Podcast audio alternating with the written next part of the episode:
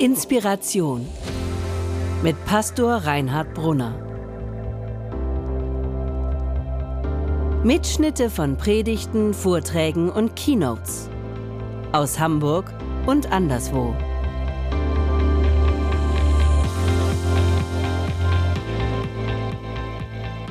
RZ aus J, eine Home Story mit Jesus. Als Jesus hier auf der Erde lebte, da war er ziemlich viel unterwegs und zog von Stadt zu Stadt. Und weil die Leute das damals schon gecheckt hatten, dass Jesus jemand Besonderes ist und nicht einfach nur so irgendein Mensch, war es immer so, wenn er in eine neue Stadt kam, dass sich ganz viele Leute versammelt haben, um ihn zu sehen. Es gab immer einen riesigen Menschenauflauf. Und genauso war es auch, als Jesus nach Jericho kam. Er zog dann da durch die Stadt und überall an den Straßenrändern standen die ganzen Leute. Aber einer, der fiel ganz besonders auf. Ihr ahnt vielleicht schon, wer es war. Es war nämlich Herr Z aus J. Herr Z war nämlich ziemlich klein und wollte aber auch, wie die ganzen anderen Leute, unbedingt diesen Jesus sehen. Und deswegen ist er auf einen Baum geklettert. Und als Jesus dann da in die Stadt einzog, sah er Herrn Z da oben in diesem Baum sitzen. Und Jesus wusste, wer dieser Herr Z ist. Herr Z war nämlich einfach nur, nicht nur irgendein Bürger aus Jericho, sondern er war der oberste Zolleinnehmer der Stadt. Und dadurch auch sehr reich. Und wahrscheinlich mindestens genauso unbeliebt. Jesus sieht also Herrn Z da oben im Baum sitzen und bleibt stehen und ruft hoch, hey Zachäus, so hieß Herr Z nämlich wirklich, steig schnell herab, ich muss heute bei dir zu Gast sein. Und Herr Z nahm Jesus mit Freuden bei sich auf. Jesus lässt sich da mit diesem Zöllner ein. Und das war damals ein starkes Stück. Wir haben das ja letzte Woche, äh, vorletzte Woche auch schon gehört. Diese Zöllner damals, die waren nicht sehr beliebt bei den Leuten. Man kann das heutzutage vielleicht noch ein bisschen verstehen. Ne? Die Finanzbeamten, ähm, Steuereintreiber, das sind jetzt auch nicht die Berufe, ne, die heute überall in der ganzen Bevölkerung ein durchweg positives Ansehen haben. Aber damals, diese Zöllner haben in der Regel nicht einfach nur ihren Job gemacht, sondern haben die Leute auch ganz schön betrogen und ordentlich immer kräftig in die eigene Tasche gewirtschaftet. Und deswegen waren die ja, waren sie praktisch aus der Gesellschaft so ein bisschen ausgestoßen und es war total verpönt, sich mit denen irgendwie abzugeben. Aber Jesus hat es trotzdem gemacht. Und warum er das getan hat, das sagt er auch am Ende der Geschichte. Er sagt dann nämlich, der Menschensohn ist gekommen, um die Verlorenen zu suchen und zu retten. Und damit, mit dem Retten meint Jesus, dass er die Leute gerne zu Gott bringen möchte, dass sie von Gott erfahren und Gott kennenlernen. Die ganzen Pharisäer und Schriftgelehrten, die, die Frommen der damaligen Zeit, die haben diese Leute komplett gemieden. Was ja total fatal ist, weil sie so überhaupt gar nicht die Chance hatten, irgendwie mal was von Gott zu hören. Und vielleicht war es sogar vielleicht noch viel schlimmer. Vielleicht haben die Frommen sich auch gedacht, nee, wir wollen überhaupt gar nicht, dass sie irgendwas von Gott erfahren. Die haben das doch überhaupt gar nicht verdient. Und wenn wir mal ganz ehrlich sind, kommt uns der Gedanke nicht vielleicht ein bisschen vertraut vor? Ich weiß nicht, wie euch das geht, aber manchmal sehe ich Menschen oder sehe, was die tun oder sagen und es regt mich richtig auf, weil es so gemein oder so ungerecht ist. Und es fällt mir dann oft schwer, bei solchen Leuten mir vorzustellen, dass Gott die genauso liebt wie jeden anderen auch. Und da muss ich dann immer an einen Spruch denken, den ich mal von irgendjemandem gehört habe. Es gibt die Leute, die ich lieb habe. Es gibt die Leute, da muss ich mich ein bisschen bemühen, um sie lieb zu haben. Und es gibt Leute, die muss Gott für mich lieb haben. Und auch wenn diese dritte Kategorie für uns nicht bedeutet, dass wir dann immer versuchen, gegen die anzukämpfen, sondern dass wir einfach versuchen, ihnen aus dem Weg zu gehen und mit ihnen nichts zu tun zu haben, glaube ich, machen wir es uns damit zu leicht zu sagen, die muss Gott lieb haben. Ich glaube aber auch, dass wenn wir es uns dann doch leicht machen, dass Gott uns das vergeben wird. Aber ich glaube, wenn wir es uns nicht leicht machen, dass Gott es uns dann leicht macht oder zumindest leicht machen kann. Als ich studiert habe, hier in Hamburg an der HAW, da gab es eine Frau, die konnte niemand von den Studenten leiden. Das war eine der Kassiererinnen in der Mensa. Die war unfreundlich, guckte einen überhaupt nicht an und das Wechselgeld gab sie einem nicht in die Hand, sondern legte das da irgendwie auf ihren Tisch und man musste sich das dann da mühsam zusammenfummeln. Es ging sogar so weit, dass wirklich alle Leute vermieden haben, bei ihr zu bezahlen. Das war sogar so, wenn an den anderen drei Kassen schon ganz, ganz lange Schlangen waren, bei ihr waren immer nur ein, zwei, vielleicht drei Studenten. Und ich habe dann irgendwann gedacht, das ist doof, so wie es ist. Und ich habe versucht, etwas zu verändern und bin dann immer ganz bewusst an ihre Kasse gegangen und habe dann freundlich und laut Hallo gesagt habe dann bezahlt, habe freundlich das Wechselgeld vom Tisch aufgesammelt und habe ihr dann laut und deutlich noch einen schönen Tag gewünscht. Die erste Woche, in der ich das gemacht hatte, hat sich überhaupt nichts verändert. Aber dann nach zwei Wochen hatte ich es irgendwann geschafft.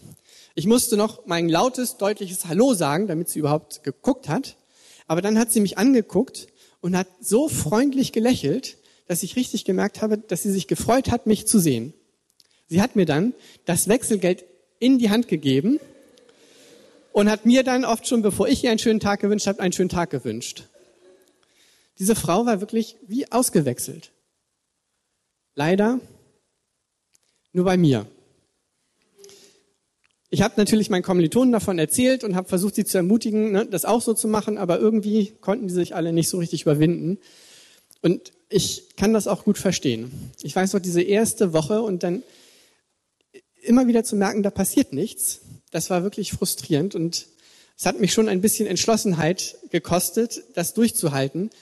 Aber ich weiß ehrlich gesagt nicht, wenn das nach zwei Wochen immer noch so gewesen wäre, ob ich das dann weitergemacht hätte oder nicht auch wieder an die anderen Kassen gegangen wäre.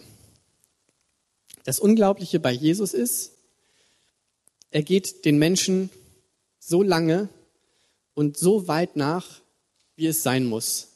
Ganz egal, was diese Menschen getan haben oder tun. Und das kann er, weil er uns einfach ganz anders betrachtet, als wir das in der Regel selbst tun.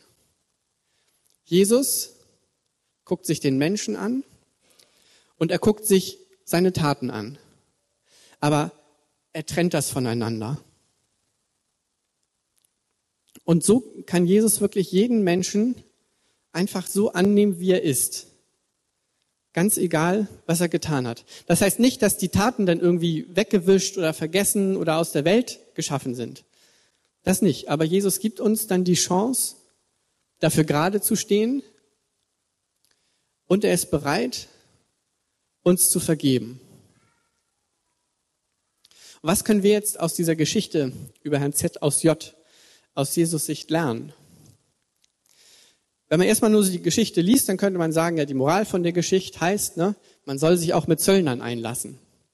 Ne, wenn man da mal guckt, was sind Zöllner heutzutage, ne, dann würde ich sagen, das sind Finanzbeamten und wahrscheinlich am ehesten die, die in der Vollstreckungsstelle arbeiten. Und wie es der Zufall nun so will, ist meine Verlobte, die ich nächstes Jahr heiraten werde, Finanzbeamtin und arbeitet in der Vollstreckungsstelle. Das heißt, ich habe da meine Lektion schon gelernt. Aber Jesus hat ja am Ende der Geschichte sagt er, worum es ihm wirklich geht. Es geht ihm nicht konkret um die Zöllner, sondern es geht ihm um die Verlorenen. Die Verlorenen, die gerettet werden sollen. Und zwar sollen sie dadurch gerettet werden, dass sie von Gott erfahren. Und das bedeutet für Jesus nicht nur, sich auf einen Berg zu stellen und da über Gott zu predigen, was Jesus ja auch gemacht hat, Ne? Es bedeutet auch nicht, so wie wir das heutzutage vielleicht tun, irgendwelche Flyer zu drucken und die überall zu verteilen, um die Leute in irgendeinen Gottesdienst einzuladen, der vielleicht gar nichts mit denen zu tun hat, sondern es bedeutet wirklich, sich auf die Leute einzulassen. Wir haben vor ein paar Jahren bei einem Jesus Friends Wochenende in einem christlichen Freizeitheim eine Truppe kennengelernt. Das waren, sind ziemlich coole Jungs und Mädels. Und als ich die so zum ersten Mal gesehen habe, da dachte ich so, uh, das sind Leute, denen möchte ich nicht unbedingt nachts auf der Straße begegnen. Die waren nämlich dort in diesem Freizeitheim mit ihrem, ihrem Motorradclub und waren so richtig schwere Rocker, richtig stämmige Typen, ne, in Lederklamotten und hinten auf dem Rücken hatten sie so ein grelles gelbes Wappen und oben drüber stand Tribe of Judah. Und unten drunter stand, was einem vielleicht gar nicht sofort aufgefallen ist, Jesus is Lord. Das sind Leute, die wahrscheinlich begeisterte Motorradfahrer sind und die sich auf Veranstaltungen rumtreiben, wo man normalerweise nur Vertreter der Hells Angels und ähnlichen Organisationen trifft. Und dort gehen die hin unterhalten sich mit den Leuten und erzählen davon ihrem Glauben. Und das funktioniert, weil sie wirklich fast genauso sind wie die anderen Motorradrocker. Ich glaube nicht, dass Jesus von jedem oder dass Gott von jedem von uns erwartet, dass er sich in irgendwie so eine Untergrundszene begibt, um dort zu missionieren. Aber ich glaube, was wir auf jeden Fall tun sollten, dass wir solche Leute unterstützen. Wie auch immer. Auf jeden Fall deutlich machen, ja, wir sind auf eurer Seite. Wir finden das toll, was ihr macht. Ich weiß nicht, ob ihr Martin Dreier kennt. Der hat hier in Hamburg vor Jahren die ähm, Jesus Freaks gegründet, hat ja, kirchliche Arbeit in der Punkerszene angefangen und ist wirklich einer von denen geworden, das war bei ihm leider so schlimm, dass er dann auch drogenabhängig geworden ist. Inzwischen ist er da wieder raus und neulich war er in Wacken bei diesem Heavy Metal Festival und hat dort aus der Volksbibel vorgelesen. Also das ist seine Bibelübersetzung sozusagen in heutiger Sprache. Und wenn man mal im Internet so paar christliche Foren durchsucht, dann findet man ganz viele Kommentare dazu, die voll sind mit irgendwelchen Anfeindungen. Ne, irgendeiner hat da geschrieben, ne, das passt ja wie der Deckel auf den Kübel, gottlose Heavy-Metal-Musik und diese gotteslästerliche Bibelübersetzung. Über die Volksbibel kann man sicherlich geteilter Meinung sein. Ich persönlich mag sie überhaupt gar nicht lesen. Aber ich kenne Leute, die gesagt haben, bis jetzt habe ich die Texte aus der Bibel nie verstanden. Aber wenn ich die Volksbibel lese, dann verstehe ich das. Und Wegen solchen Leuten sage ich, ist es einfach großartig, dass es diese Übersetzung gibt. Und genauso ist es doch großartig, wenn jemand wie Martin Dreier da auf dieses Festival geht, sich mit den Leuten auf die gleiche Stufe stellt, von seiner Drogensucht erzählt, berichtet, wie es ihm damit ergangen ist und ihn dann von Jesus erzählt. Ja, ist einfach toll, dass es sowas gibt. Und ich finde, das sollten wir immer unterstützen. Was können wir aber für unseren Alltag daraus lernen? Und ich glaube, es ist einfach dieses zu versuchen, die Menschen so zu sehen, wie Jesus sie sieht. Zu lernen, sie so zu sehen, wie Gott sie sieht. Und das ist nicht einfach. In der Bibel steht, dass Gott den Menschen direkt ins Herz blickt. Und ich weiß nicht, wie euch das geht. Mir ist das bisher noch nicht gelungen. Aber ich glaube, wenn man sieht, was jemand tut, was jemand sagt und aber erstmal versucht, das zurückzustellen, das für nicht so wichtig zu nehmen und trotzdem versucht, diesen Menschen kennenzulernen. Dann entdeckt man vielleicht mit der Zeit Gründe und Erklärungen dafür, warum er so ist, wie er ist, was einem vielleicht nicht gefällt. Ich habe das schon ganz oft erlebt, dass ich Leute kennenlernen und erstmal denke, boah, was ist diese Person arrogant? Und dann im Laufe der Zeit merke ich dann aber, nee, das ist überhaupt gar keine Arroganz. Diese Person ist einfach nur ganz furchtbar schüchtern. Und ich habe schon von vielen Leuten gehört, dass ihnen diese Schüchternheit, die erst irgendwie wie eine Arroganz wirkt, ne, dass sie die auch schon oft erlebt haben. Ich glaube, das ist, das ist einfach oft so. Und genauso, wenn jemand ständig nur auf Ablehnung trifft oder sich vielleicht einfach selber nur abgelehnt fühlt, warum auch immer, dann ist es doch ganz klar, dass dieser jemand aus Selbstschutz dann wieder mit Ablehnung sozusagen dagegen drückt. Und wenn man so einem Menschen dann die Hand entgegenstreckt und sagt, ich lehne dich nicht ab, dann glaube ich, kann das diesen Menschen verändern. Und das ist genau das, was Jesus mit Herrn Z gemacht hat. Und was das für Herrn Z bedeutet hat, darüber erzählt uns jetzt Reinhard. Genau, wir haben die Predigt so ein bisschen aufgeteilt in zwei Halbzeiten. In unserer Predigtreihe geht es um Home Stories, also Jesus-Geschichten aus der Bibel, die äh, sich in Häusern abgespielt haben. Und ich bin jetzt sozusagen mit der zweiten Halbzeit dran. Was ist in diesem Haus von Zachäus passiert? So genau steht es in der Bibel ja gar nicht drin, aber man kann sich ja das so ein bisschen vorstellen. Dass es da abends plötzlich an der Tür klingelt. Nanu, wer kann das denn sein? Ich erwarte doch gar niemand mehr. Wir gehen zur Tür, öffnen. Wer steht draußen? Jesus. Hallo, sagt Jesus. Ich bin's. Kann ich kurz reinkommen? Wie würden wir reagieren? Zachäus nahm Jesus voller Freude bei sich auf. Alle sahen es und murrten. Sie sagten, bei einem ausgemachten Sünder ist er eingekehrt. Zachäus aber wandte sich an den Herrn und sagte zu ihm, Herr, ich verspreche dir, ich werde die Hälfte meines Besitzes den Armen geben. Und wenn ich jemand zu viel abgenommen habe, will ich es ihm vierfach zurückgeben. Darauf sagte Jesus zu ihm, heute ist dir und deinem ganzen Haus Heil widerfahren. Du bist ja ein Sohn Abrahams. Der Menschensohn ist gekommen, um die Verlorenen zu suchen und zu retten. Zachäus nahm Jesus voller Freude auf. Es ist immer eine Freude, wenn wir Jesus aufnehmen und in unser Leben hineinlassen. Viele Menschen haben Angst vor Gott, vor Glaubensdingen, davor, ganze Sache mit Gott zu machen. Sie denken dabei vielleicht an Gott und haben das Gefühl, dass er weltfremd ist und unnahbar und irgendwie komisch.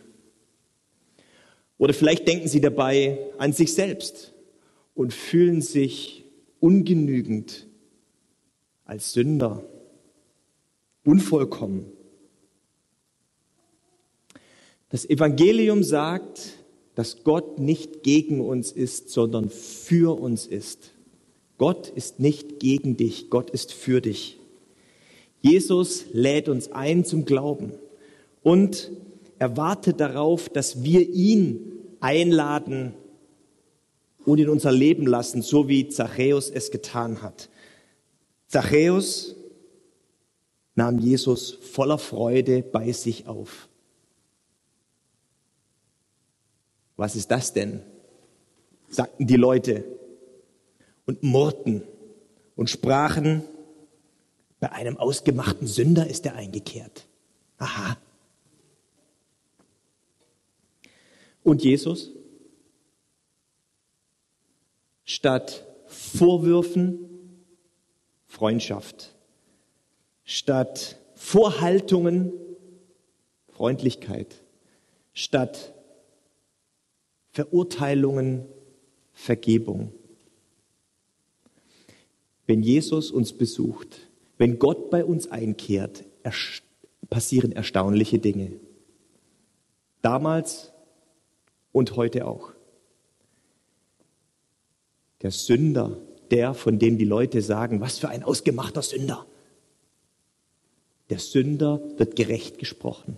Ich Sünder werde angenommen und bejaht. Das passiert. Erstaunliche Dinge, wenn wir mit Gott in Kontakt kommen und wenn wir Gott in unser Leben lassen. Erstaunliches passiert. Gott ist nicht gegen dich. Gott ist für dich. Und Zachäus? Zachäus wandte sich an den Herrn und sagte, Herr, ich verspreche dir, ich werde die Hälfte meines Besitzes den Armen geben. Und wenn ich jemand zu viel abgenommen habe, will ich es ihm vierfach zurückgeben. Mit keinem Wort hatte Jesus Zachäus dazu aufgefordert. Das war Zachäus Entscheidung. Das war anscheinend Zachäus Gefühl dafür, was jetzt angemessen wäre, was jetzt gerecht wäre angesichts dieser Liebe, die ihm da bei Jesus begegnet. Was ist denn da angemessen? Was ist eine angemessene Reaktion für so eine Bejahung, für so eine Freundlichkeit, für so ein, eine Freundschaft, für, für, für die Hand, die einem da gereicht wird? In der Bibel ist ja viel von der Gerechtigkeit Gottes die Rede. Die Gerechtigkeit Gottes ist eine andere Gerechtigkeit, als wir sie haben. Gottes Gerechtigkeit, die Gerechtigkeit Gottes. Gottes Gerechtigkeit ist das gleiche wie seine Barmherzigkeit.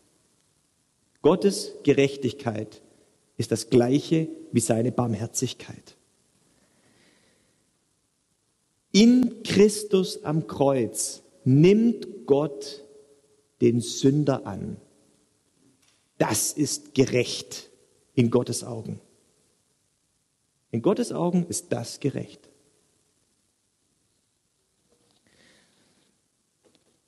Wenn Jesus bei uns einkehrt, doch wir werden gestoßen auf unsere Ungerechtigkeit, auf unser unsere Ablehnung, auf unsere Rebellion Gott gegenüber oder unsere Gleichgültigkeit Gott gegenüber. Aber wenn Jesus bei uns einkehrt, stoßen wir auch auf Gott und seine Gerechtigkeit, auf seine Liebe, auf seine Freundlichkeit, auf seine Bejahung und Annahme.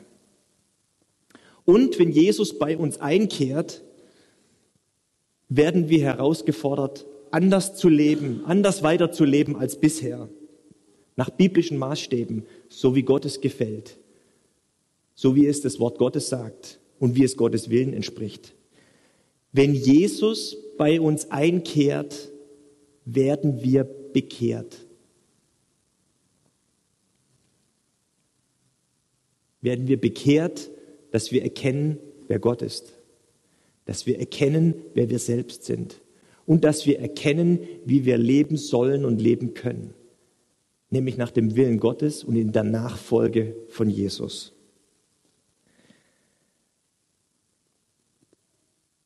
Darauf sagte Jesus, heute ist dir und deinem ganzen Haus Heil widerfahren, denn auch du bist Abrahams Sohn. Heil bedeutet in Ordnung sein mit Gott. In Ordnung sein mit Gott. Dass es okay ist zwischen Gott und mir. Jesus, das Kreuz, bringt uns in Ordnung mit Gott. Er heilt unsere Seele. Wir Menschen sind dazu bestimmt, ein Leben mit Gott zu führen, in einer Beziehung mit Gott zu leben. Wir sind dazu bestimmt, ein Segen zu sein, wie Abraham ein Segen war. Gott hatte ja zu Abraham damals gesagt, ich will dich segnen und du sollst ein Segen sein.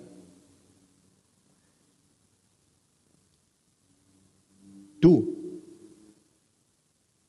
Du bist ein Sohn Abrahams. Nimm Jesus auf wie Zachäus und lass dich segnen und sei anderen ein Segen. Du, du bist eine Tochter Abrahams. Mach es wie Zachäus. Nimm Jesus auf und lass dich segnen und sei anderen ein Segen. Amen. Vielen Dank fürs Zuhören. Wenn du mit Reinhard in Kontakt bleiben willst, folge ihm auf Instagram unter rbpastoring. Weitere Infos auf www.pastoring.de. Gott segne dich.